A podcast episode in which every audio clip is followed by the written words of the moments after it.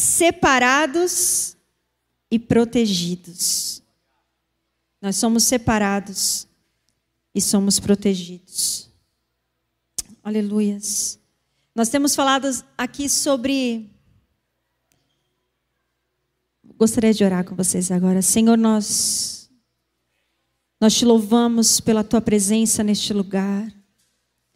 Senhor, nós te engrandecemos, Senhor, porque só tu és digno de toda honra, de toda glória, de todo louvor. Meu Deus, existem momentos na nossa vida que nós temos absolutamente ninguém, mas o Senhor é aquele que nunca nos abandonou e jamais nos abandonará. Senhor, eu te louvo pela tua presença neste lugar. Eu te louvo por estas vidas, Senhor. Eu te engrandeço, Senhor Deus, que tudo aqui, Pai, seja para a tua honra, para a tua glória e para o teu louvor, em nome de Jesus. Aleluia. Nós temos falado aqui sobre sermos cheios do Espírito Santo, amém? Existe um lugar onde nós podemos acessar, esse lugar é o Santo dos Santos. E antigamente, para as pessoas não, poderiam, não podiam acessar esse lugar. O sacerdote ia lá, e obviamente ele não podia estar em pecado, porque se ele tivesse pecado, ele entrasse lá no Santo dos Santos, ele era fulminado na hora. Então eu fico pensando nas pessoas lá fora esperando para ver se o sacerdote ia sair vivo ou não. Mas fato é que antigamente as pessoas não tinham acesso a esse lugar, mas quando Jesus veio, morreu na cruz pelas nossas vidas e ressuscitou, a palavra de Deus fala que o véu foi rasgado, então hoje nós temos acesso a este lugar. Você pode imaginar, você tem acesso direto à presença de Deus. Mas a palavra de Deus também fala que sem santidade ninguém verá a Deus. Para eu acessar essa presença, eu preciso estar com meu coração limpo, eu preciso estar com meu coração arrependido. Todos nós somos pecadores, não tem jeito. Mas nós precisamos ter em mente que nós precisamos viver uma vida de santidade. Santidade significa que nós somos separados, por isso eu coloquei separados e protegidos. Nós somos separados. Quando você se santifica, significa que você se separa de tudo aquilo que te distancia de Deus. Eu preciso me afastar do pecado. As pessoas lá fora, talvez você tenha alguém da sua família que não seja cristão, e as pessoas olham para você e falam assim: Nossa, mas que desperdício, você é tão novo, você é tão jovem, ficar indo para a igreja, você tem que aproveitar. Pega aquela tia, né? Ai, quando eu tinha sua idade, menina. Você tem que aproveitar que você é nova. Você tem que aproveitar que você é novo, porque quando você for mais velho, você não vai conseguir fazer tudo o que a juventude te oferece. Então aproveita. E muitas pessoas lá fora te fazem acreditar que é um desperdício vir para a igreja. Fala a verdade. Fala a verdade, o que, que as pessoas lá fora falam? Que perda de tempo eu ir para a igreja. Quando eu for velhinho, né? Já viu essa história? Ai, quando eu for velhinho, quem sabe um dia eu vou para a igreja. Na visão das pessoas é um desperdício muitas vezes você estar aqui, na casa de Deus. As pessoas têm a mentalidade assim: eu vou aproveitar. Eu vou aproveitar todas as oportunidades que eu tiver para aproveitar a minha juventude, afinal de contas, eu não vou ficar jovem a vida inteira. As pessoas falam assim para você: olha, aproveita, sai com bastante gente. Sai, sai, sai com um monte.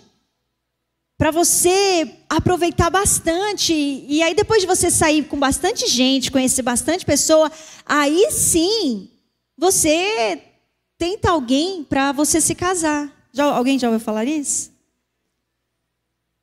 Tem que conhecer vários, experimentar vários, para ver se é bom, para ver se você vai gostar.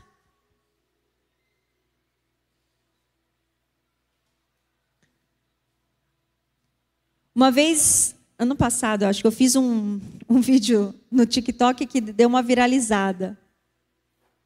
Tem, sei lá, acho que quase 800 mil visualizações, eu falei assim: se deitar cada hora com uma pessoa diferente, pode até te satisfazer por uma noite, mas vai te destruir emocionalmente por uma vida inteira. E eu falei isso porque eu conheci uma garota que ela cresceu na igreja, passou a vida toda indo na igreja, e de repente, 18 anos, despirocou. Fala, ah, não, Passei a vida inteira na igreja, meu pai não me deixou fazer nada, nunca podia fazer nada, nunca podia sair. Então agora eu vou aproveitar. Aqui nos Estados Unidos, então, acho que ela tinha 17 ou 18 anos, pegou, vou viver minha vida. E essa menina volta então para a igreja depois de 10 anos, agora hoje com seus 27, 28 anos, absolutamente despedaçada. Porque aquilo que para ela foi aproveitar, e aquilo que as pessoas pensam, e aquilo que as pessoas pregam para você, e você precisa aproveitar a sua vida. Você precisa conhecer muitas pessoas, você precisa sair com várias pessoas. Isso é a maior tolice que as pessoas te falam. Porque presta atenção, quando você quando você se relaciona sexualmente com alguém, a gente pode falar isso aqui porque nós temos jovens, na verdade. Daqui a pouco alguns já vão se casar. Cada pessoa que você se relaciona sexualmente, você tem um pacto de corpo, de alma e de espírito. E eu comecei a falar esses negócios do TikTok, gente. O povo falou assim: quem é essa maluca? E é verdade, porque lá fora o povo tá como? Tá saindo com todo mundo, tá pegando geral, achando que não estou matando, não estou roubando, você está se matando e você está se roubando. Porque cada pessoa que você se relaciona é um pedaço seu que fica com ela. É um pacto sério de corpo, de alma e de espírito.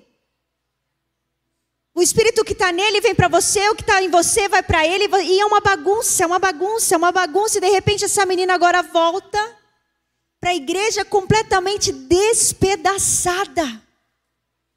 Porque pedaços dela foi ficando no meio do caminho com pessoas diferentes, pessoas que não valorizavam quem ela era. E então me veio essa palavra. Graças a Deus essa menina voltou para Jesus. Jesus tem poder para restaurar, ele tem. Deus tem poder para fazer tudo novo, ele tem. Mas presta atenção, ela, ela tem marcas na vida dela que ela não precisava ter. Ela está passando por um processo que ela não precisava passar, porque um dia ela pensou: eu vou aproveitar. Eu vou aproveitar minha juventude, eu vou aproveitar minha força, né? Que eu sou bonita, que eu estou magrinha, que eu estou com tudo. E eu vou sair com quem eu quiser. E tantos jovens, tantas pessoas lá fora pensam dessa maneira. E muitas vezes esse pensamento tem entrado para dentro da igreja e você, bobinho, acha que é normal. Mas você está se despedaçando. Não faça isso.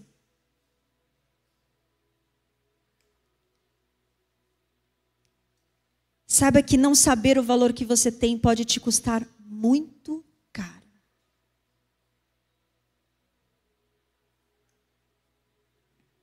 O segredo, gente, é você se relacionar intencionalmente com alguém para dar certo. Eu amo esses casaizinhos que estão se casando novos, novos, eu acho sensacional. Tem que casar novo mesmo, sabe por quê? Que quanto mais pessoas você se relacionar, mais traumatizado você vai ficar e mais cheio de noia você vai entrar no seu casamento. São tantos relacionamentos, são tantas pessoas, são tantas recepções, são e você entra no seu casamento assim, totalmente traumatizado com aquilo que fizeram, com aquilo. Ei, seja intencional. Se relacione com alguém com a intenção de você realmente. Você tem futuro com aquela pessoa? Mas a gente vai falar mais sobre isso depois, lá fora. A gente vai ter um after hour hoje, aí a gente pode tirar dúvidas. A gente vai dar uns papéis, né, Clê? Porque aí o pessoal fica meio com vergonha de perguntar. Mas eu estou falando tudo isso por quê? Porque isso é santidade. É você se separar. E, você, e é você ir contra uma cultura. Nós estamos indo contra uma cultura. E eu comecei ano passado, eu fiz muitos vídeos desse do, no TikTok, porque eu falei, meu Deus, eu preciso ir contra essa cultura, porque o TikTok tem uma apelação sexual muito grande. Eu fico triste quando eu vejo aquelas meninas de 15, 16 anos com shortinho, mini shorts, se vendendo sem ganhar absolutamente nada. Sendo usada por pessoas que ficam vendo ela e ficam pensando em coisas que não deveriam pensar. É aquela menina tão jovem, tão novinha. E de repente eu trago esse conteúdo porque é algo contra a cultura. Mas a igreja ela foi chamada para isso, para ser contra a cultura. Nós estamos aqui não para nos acostumar com a cultura do, do mundo, mas para trazer a cultura dos céus. Nós estamos aqui nessa terra para estabelecer aquilo que já foi estabelecido nos céus. E nós não podemos deixar essa cultura entrar neste lugar, entrar na sua vida. Porque é mentira quando te falam que você tem que aproveitar. É mentira quando te falam que você tem que conhecer várias pessoas. É mentira. Isso é uma mentira do inimigo para que você seja quebrado, despedaçado. Nós precisamos entender que nós precisamos ter uma vida de renúncias. E a renúncia, ela te dá acessos. A palavra de Deus conta sobre a vida de três jovens. Vocês devem conhecer, Cedraque, Mesaque e Abidinego. E a Bíblia conta que o rei Nabucodonosor fez uma lei, fez uma estátua de ouro, e disse que toda vez que os instrumentos tocassem, todos deveriam se render àquele, àquela estátua. E então, ele fez aquela lei. Todo mundo, quando tocava lá as trombetas, o pessoal ia lá, se ajoelhava para a estátua. Mas Cedraque, Mesaque Estou falando certo? Sedraque, Mesaque e Abednego. Como é que é? Sadraque, de onde que eu estou falando isso? É que eu escrevi, tá vendo? Escrevi errado, falei errado. É Sadraque. Estava suando errado. Sadraque, Mesaque, Mesaque e Abednego. Como diz o pastor Léo, vou começar a dar apelido para esse povo aqui. Ó. Sassá, memé, brincadeira. Mas enfim, a Bíblia conta que eles eram tementes ao Senhor. E quando veio esse decreto do rei, ele não, na hora que tocou a música lá, eles não se ajoelharam. Aí o povo lá querendo queimar eles, né, chegou para o rei e falou assim: Ei, rei, esses três, eles não estão se ajoelhando para a estátua, eles não estão adorando a estátua. O rei chegou lá para eles e falou assim: Meu, vocês têm noção? Eu falei que quem não se render a essa estátua, eu vou jogar na fornalha, vai morrer. O que, que esses jovens falaram para ele? Ai, nossa, eu vou morrer então, tá bom. Não, não, não, não. Olha lá o que fala em Daniel 3, 17 e 18. Ainda não é esse, esse, esse slide, eu já vou chegar nele. Se formos atirados na fornalha, isso que os jovens falaram para o rei, que falou assim: olha, eu vou dar mais uma chance para vocês, hein? Eu vou mandar os instrumentos tocar de novo. Quando tocar, vocês se ajoelham, ok? Aí olha o que eles falaram. Se formos atirados na fornalha em chamas, o Deus a quem prestamos culto pode livrar-nos. E ele nos livrará das tuas mãos, ó rei. Garoto corajoso, hein? Mas, se ele não nos livrar, saiba, ó rei, que não prestaremos culto aos teus deuses, nem adoraremos a imagem de ouro que mandaste erguer. Esses jovens estavam dispostos a morrer, mas eles não iam se render a nenhum ídolo que alguém pusesse sobre a vida deles. E eu faço uma pergunta para você hoje: você está disposto a morrer? E eu não estou falando apenas de uma morte física, mas eu estou falando, você está disposto a morrer para suas vontades? Você está disposto a morrer para os seus desejos? Você está disposto a morrer para a vontade da sua carne? Ou você tem se rendido a outros deuses? Quais são os seus ídolos? Quantas vezes nós temos ídolos e a gente nem percebe? Quantas vezes nós temos nos prostrado a outros deuses e a gente nem percebe? Quantos de nós viemos para esse país com um sonho? Com um sonho de prosperidade, com um sonho de avanço, afinal de contas, nós viemos de um país que, para você crescer na vida, você tem que ralar muito, meu irmão. E de repente você chega no país onde você já consegue comprar um carro legal, consegue morar num condomínio legal, com piscina, com academia, meu Deus! No Brasil, você morar num prédio com academia e piscina é caríssimo. Aqui qualquer, qualquer prédio tem piscina e academia. Que sonho! E de repente você começa a ser envolvido por essa prosperidade. E o dinheiro começa a tomar conta do seu coração. E de repente o seu Deus se chama Mamon. Você já ouviu falar em Mamon? Mamon quer dizer dinheiro. Não, mas. Você trabalha seis horas e fala que trabalha oito para ganhar mais. Hum.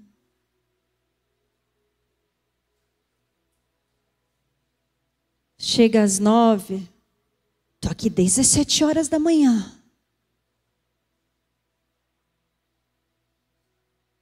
Para que Deus você tem que se rendido? Você chegou nesse país com um sonho e de repente esse sonho se tornou o seu Deus. Tudo na sua vida é esse sonho. Tudo que você pensa, todas as suas forças, toda a sua energia, todo o seu tempo é em função desse sonho. Será que esse sonho não se tornou o seu Deus?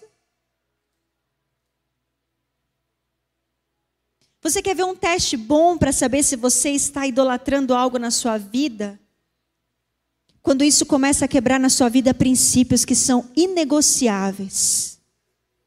Existem princípios na nossa vida que são inegociáveis, mas porque você tem começado a se prostrar para outros deuses na sua vida, você dá aquela mentira para o patrão, né?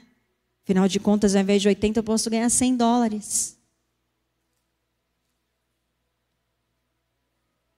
sem a gente perceber. A gente idolatra pessoas, a gente idolatra dinheiro, a gente idolatra nossos sonhos. Idolatria quer dizer, no dicionário, amor excessivo, admiração exagerada. Isso é idolatria. Tudo aquilo que é demais, excessivamente pode se tornar uma idolatria na nossa vida. Um amor excessivo aos nossos negócios, ao nosso trabalho, um amor excessivo aos nossos sonhos. Quantas vezes nós temos um amor excessivo nos nossos relacionamentos? Hum.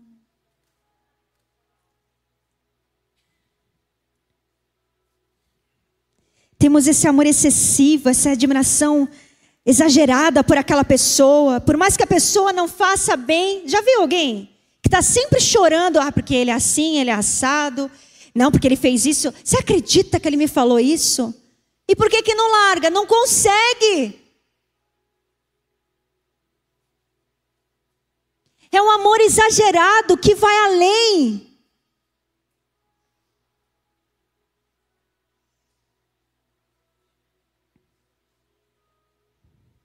E mesmo nós que somos casadas, nós temos que tomar esse cuidado também. Porque às vezes a gente coloca o nosso marido num pedestal muito alto que não é dele.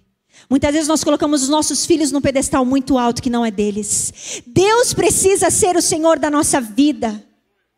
Depois o nosso marido. E depois os nossos filhos. Mas quantas pessoas têm invertido essas posições? E quando você inverte as posições, a casa começa a cair. E quantas pessoas têm idolatrado seus relacionamentos? Quantos namorados têm idolatrado as suas namoradas, as namoradas, os namorados? Aquela admiração exagerada e tudo na vida daquela pessoa, a felicidade da vida dela é depositada naquela pessoa. Você coloca o seu futuro na mão daquela pessoa, os seus sonhos, e você passa a viver mais preocupado com o que o outro pensa sobre você, o que, que o outro quer do seu futuro do que o próprio Deus. Os seus relacionamentos começam a nortear a sua vida. E sem você perceber, ele se tornou um Deus. Um amor exagerado, uma admiração exagerada. E aí que entra a relação sexual no namoro. Porque a sua fascinação está tão grande que você começou a quebrar princípios. Princípios que são inegociáveis. Você começa a esquecer quem você realmente é. Você começa a esquecer quem Deus criou você para ser. E você começa a se envolver de uma maneira que você não deve se envolver no seu namoro, porque presta atenção. Quando você se relaciona de uma maneira que você não deve se relacionar, isso tira de você o seu discernimento de escolha. Você perde, você não tem estrutura emocional e muito menos espiritual para discernir se aquela pessoa será ou não um bom esposo para você. Porque você está perdido nos seus desejos, nas suas paixões. Você só está envolvido com aquilo e você não consegue. Porque presta atenção, vou falar mais sobre isso depois, quem quiser, mais tarde, mas o casamento é uma decisão racional. Você precisa usar a razão. Você precisa usar a sua razão.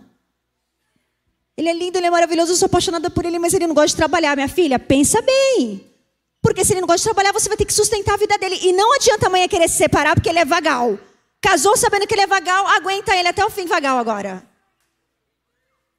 Você já sabia. Você já sabia. Só que quando você se relaciona muito profundamente, de uma maneira que você não deve, você perde esse discernimento. O cara é vagal e você não está vendo que ele é vagal. Você perde, você tira de você. E quantas pessoas têm idolatrado seus relacionamentos, têm vivido baseado naqueles relacionamentos como se, se aquela pessoa fosse o caminho da felicidade, fosse a resposta da felicidade da vida delas. Muitas pessoas ficam em depressão, morrendo porque o cara terminou com ela.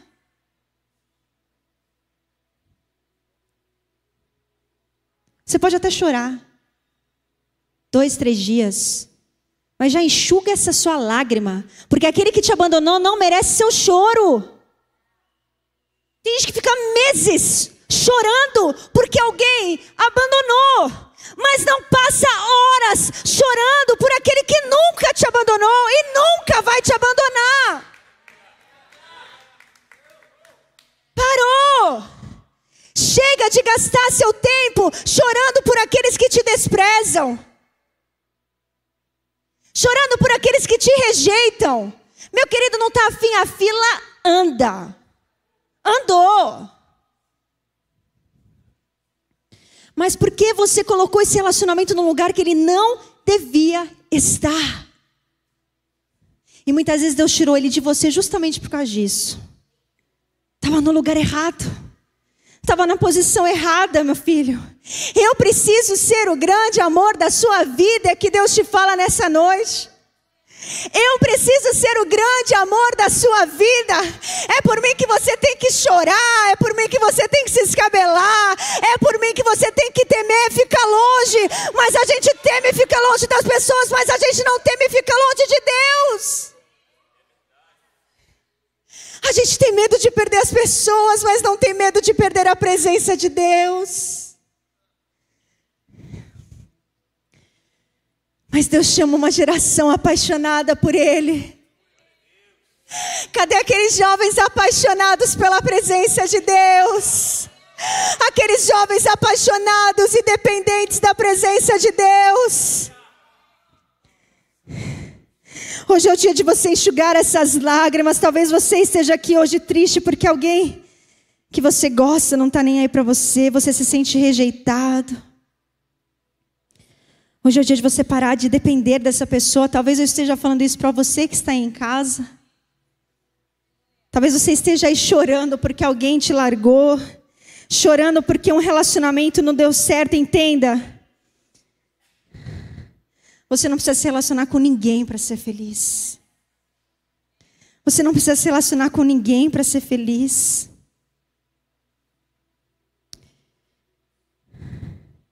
Que Jesus seja o grande amor da sua vida. Que Ele seja o grande amor da sua vida, porque Ele é o único que nunca, presta atenção, nunca Ele vai te abandonar. Ainda que seu pai, a sua mãe te abandone, ainda assim Ele jamais te abandonará.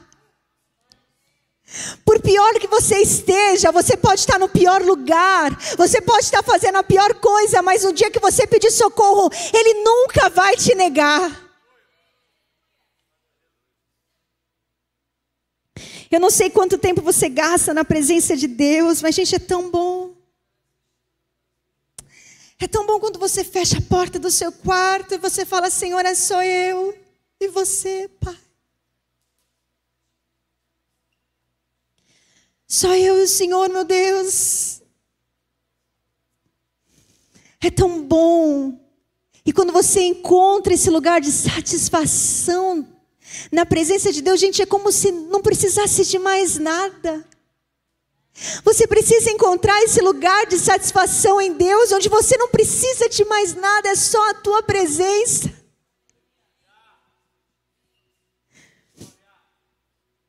Ele é suficiente. E quando você entender que Ele é suficiente, você vai parar de buscar a sua felicidade em pessoas, você vai parar de buscar a sua felicidade em relacionamentos, você vai parar de achar que, nossa, eu só vou ser feliz no dia que eu me casar, eu só vou ser feliz no dia que eu tiver um filho, eu só vou ser feliz. Não, você é feliz porque você tem Jesus e Ele é suficiente. Por isso, hoje, pare de chorar por aqueles que te ferem e comece a chorar por aquele que te cura.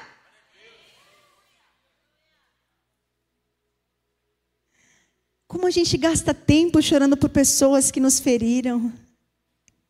Ei, pegue todo esse seu choro e gaste ele na presença de Deus, aos pés daquele que pode te curar, que pode te restaurar.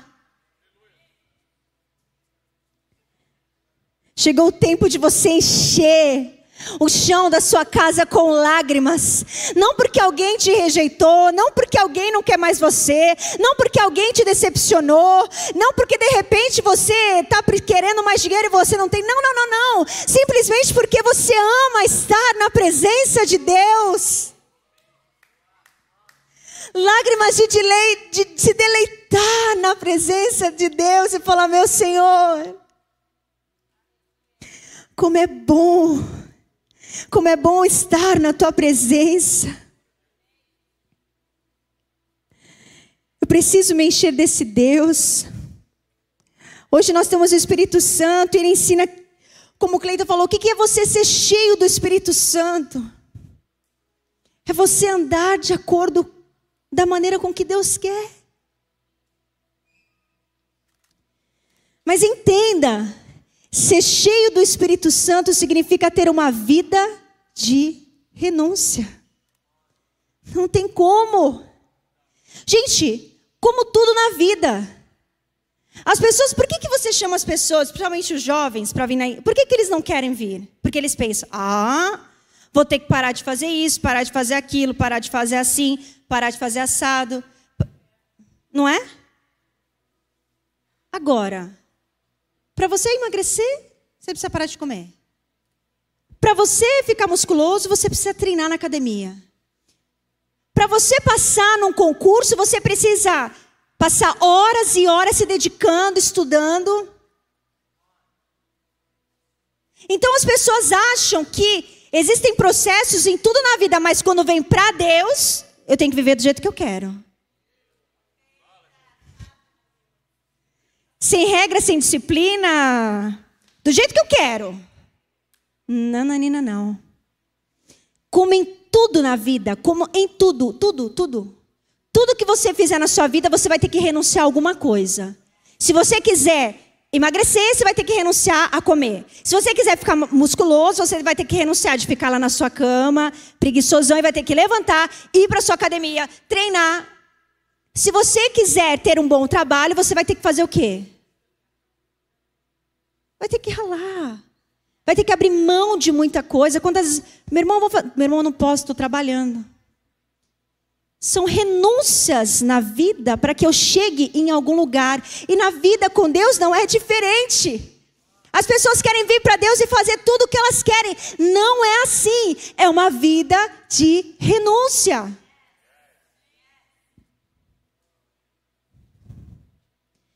Para você viver uma vida abundante que Deus tem para você, para você viver na terra aquilo que já foi estabelecido nos céus, você precisa viver uma vida de renúncia.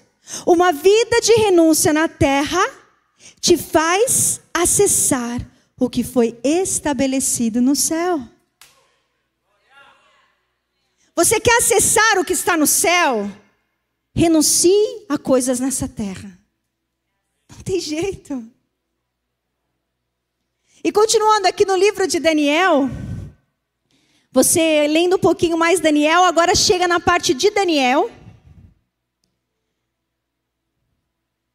onde os caras querendo pegar o Daniel, né? Porque ele é um cara muito exemplar, com uma vida de oração muito íntegro, e os caras queriam dar um, uma rasteira nele, e ele falou assim: não, a gente vai ter que pegar esse cara de algum jeito, já sei.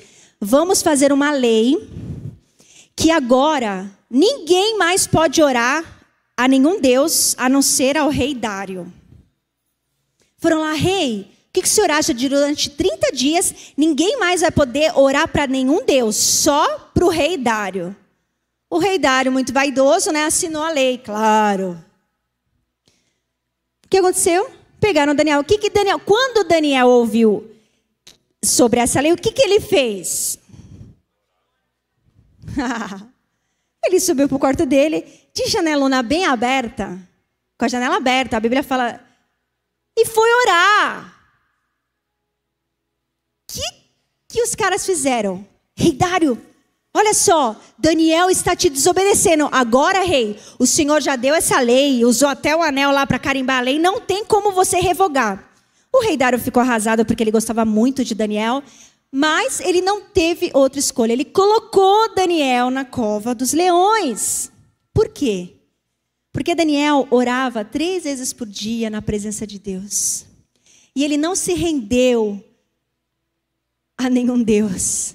Ele não se rendeu àquilo que as pessoas impuseram sobre a vida dele, mas ele continuou a vida dele de santidade.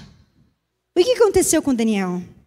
Daniel foi para a cova dos leões, colocaram uma pedra lá na cova para ter certeza que ninguém vai tirar. Ele colocou lá o anel na, na, na pedra para ter certeza que aquela pedra ali não ia sair de lá. E aí o que aconteceu? Daniel 6,20.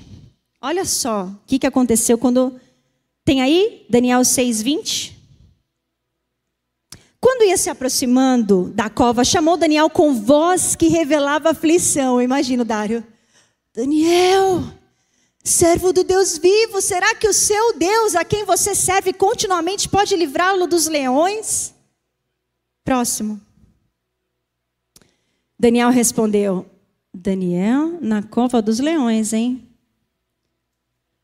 Ó oh, rei, vive para sempre. O meu Deus me enviou o seu anjo que fechou a boca dos leões. Eles não me fizeram mal algum, pois fui considerado inocente à vista de Deus. Também contra ti não cometi mal algum. Daniel não foi tocado. Vocês lembram dos amigos de Daniel? Sadraque, Mesaque e Abidnego? O que aconteceu com eles, gente? Eles foram jogados na cova dos leões, na, na fornalha. E diz que o Nabucodonosor ficou tão enfurecido que ele colocou a fornalha mais quente do que o normal, que quando o povo foi jogar eles lá, eles três lá dentro, eles, queim, eles morreram queimados. Os caras nem entraram na fornalha, já morreram queimados. E olha o que acontece com esse povo também. Olha, coloca lá, Daniel 3:20. Vamos para Daniel 3:20 agora. Vamos lá. E ordenou que alguns dos soldados mais fortes do seu exército amarrassem, tá? Então eles foram amarrados, Sadraque, Mesaque e Abednego, e os atirassem na fornalha em chamas. Próximo. E os três homens vestidos com seu manto, tal, tal, tal, foram para lá. Próximo. Estavam lá na fornalha. A ordem do rei era urgente, a fornalha estava tão quente que as chamas mataram, isso eu já falei, os soldados que levaram eles. Vamos lá, próximo. Próximo. Desculpa, eu deveria ter passado.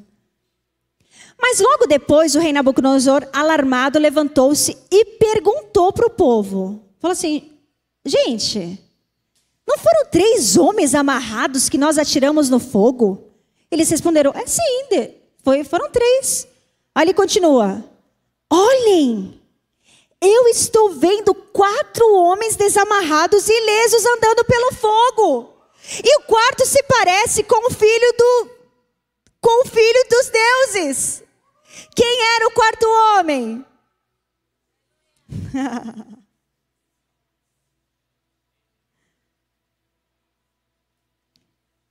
Daniel, Sadraque, Mesaque e Abidnego foram protegidos por Deus.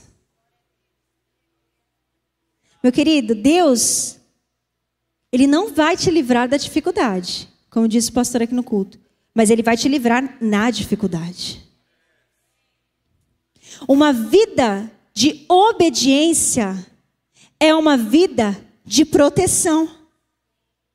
Esses jovens permaneceram obedientes a Deus. Com isso, eles foram protegidos. Meu irmão, quando você decide viver uma vida de obediência, pode vir o que for. Pode vir a tempestade que for, pode vir a fornalha que for, pode vir a cova que for, você estará protegido. O inimigo ele fala assim: não, vai lá. Vai lá, aproveita. Faz o que você tem vontade. Mas o pecado, ele te leva para um caminho. É um caminho de morte. Qual é a consequência do pecado? A morte. Qual a consequência da obediência? proteção. E o inimigo ele quer tirar dessa sua zona de proteção. Ele quer que você viva uma vida do jeito que você quer viver e você saia dessa proteção. Uma vida de proteção, uma vida de obediência te protege. Mas uma vida de pecado, ela te mata. Será que você consegue entender isso? Ali em Salmos 91, 14, fala assim. Salmos 91 é o salmo mais lindo que tem na Bíblia. E ele fala assim: porque Ele me ama. Está falando da gente. Eu o resgatarei, eu o protegerei, pois conhece o meu nome. O pessoal do louvor já pode subindo. Olha o que ele fala. Salmos 91, ele é um salmo total de proteção.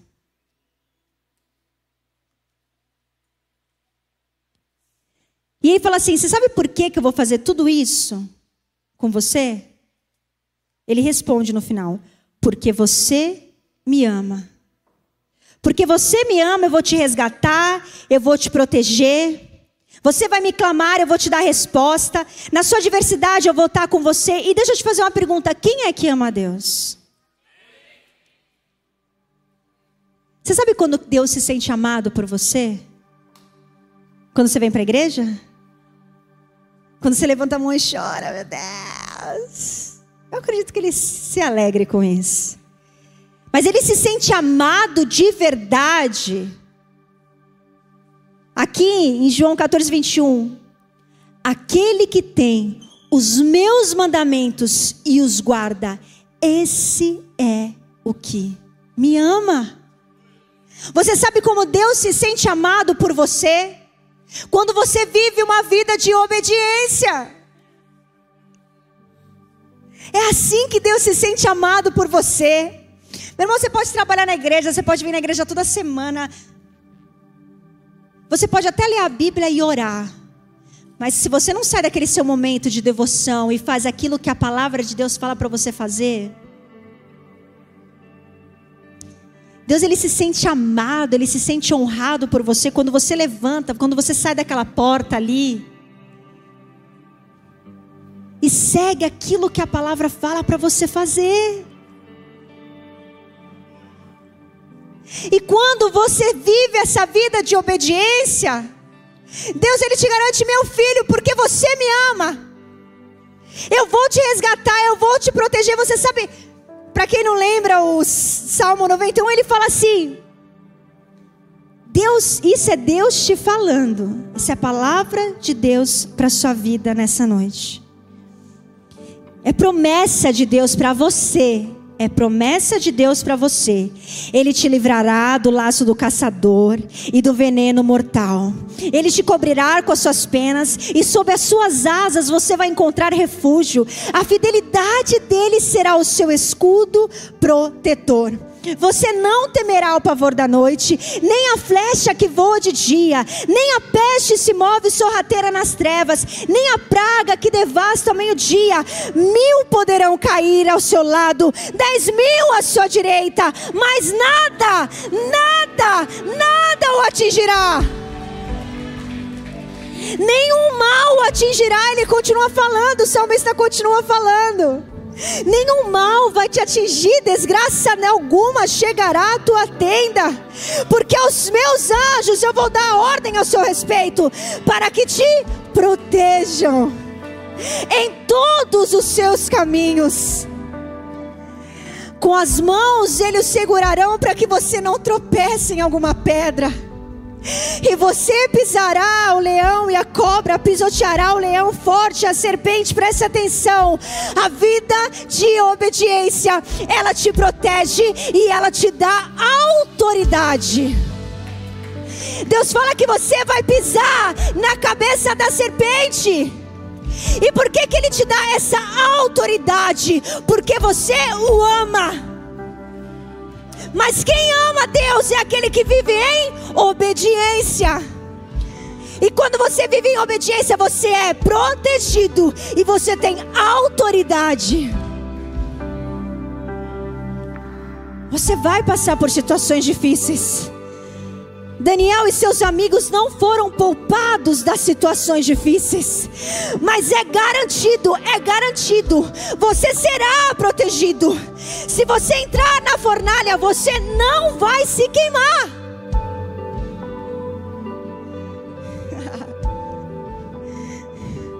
Não vai ter nem cheiro de fumaça.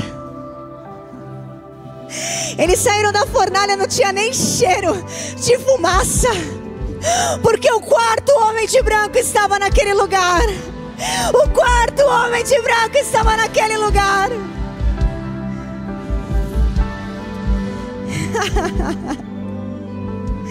o inimigo quer te tirar desse lugar esse lugar de proteção e de autoridade.